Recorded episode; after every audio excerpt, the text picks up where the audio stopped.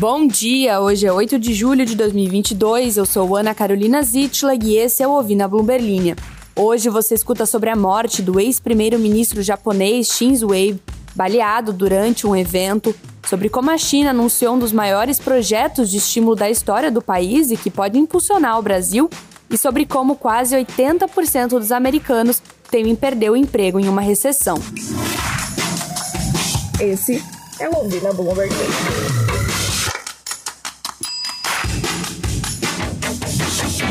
O ex-primeiro-ministro Shinzo Abe, o primeiro-ministro mais antigo do Japão e uma figura de larga influência no país, morreu após ser baleado durante um evento de campanha nesta sexta-feira. O ataque chocou uma nação onde a violência política e as armas são raras.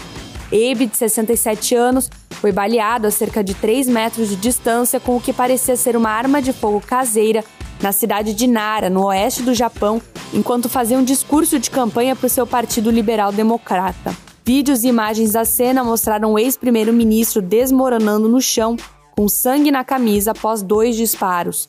O suspeito foi identificado pela mídia local como um homem de 41 anos que era veterano da Força de Autodefesa Marítima do Japão. O homem disse à polícia que pretendia matar Abe porque estava frustrado com o ex-primeiro-ministro, segundo a emissora pública nacional NHK. Próxima notícia. O ministro das Finanças da China cogita permitir que governos locais vendam 1, trilhão de yuans ou 220 bilhões de dólares em títulos especiais no segundo semestre, em uma aceleração sem precedentes do financiamento de infraestrutura para impulsionar a economia do país. As emissões nunca foram aceleradas dessa maneira e ressaltam as crescentes preocupações em Pequim sobre o estado da segunda maior economia do mundo. Normalmente, os governos locais não começariam a vender essa dívida antes de 1 de janeiro. A proposta para ajustar o cronograma precisaria ser revisada pelo Conselho de Estado e também pode precisar de aprovação do órgão legislativo do país, o Congresso Nacional do Povo.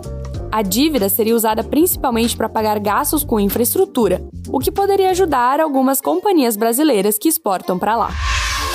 E tem mais.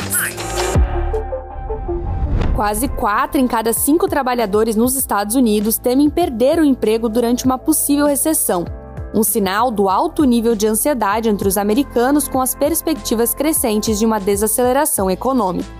A constatação é de uma recente pesquisa da empresa de recursos humanos Insight Global, que também descobriu que 54% dos trabalhadores aceitariam um corte salarial se isso significasse manter o emprego.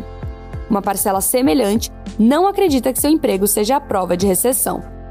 Um número crescente de economistas prevê uma queda da economia dos Estados Unidos nos próximos 12 meses.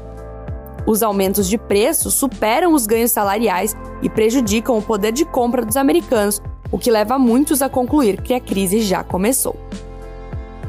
Gostou do conteúdo? Então não deixe de se inscrever na nossa newsletter. Clique no link na descrição do episódio e receba o melhor da Bloomberg no Brasil e no mundo diretamente no seu e-mail. Essas foram algumas das notícias que estão lá no site da Bloomberg Linha Brasil. Entra lá em bloomberglinea.com.br para conferir mais.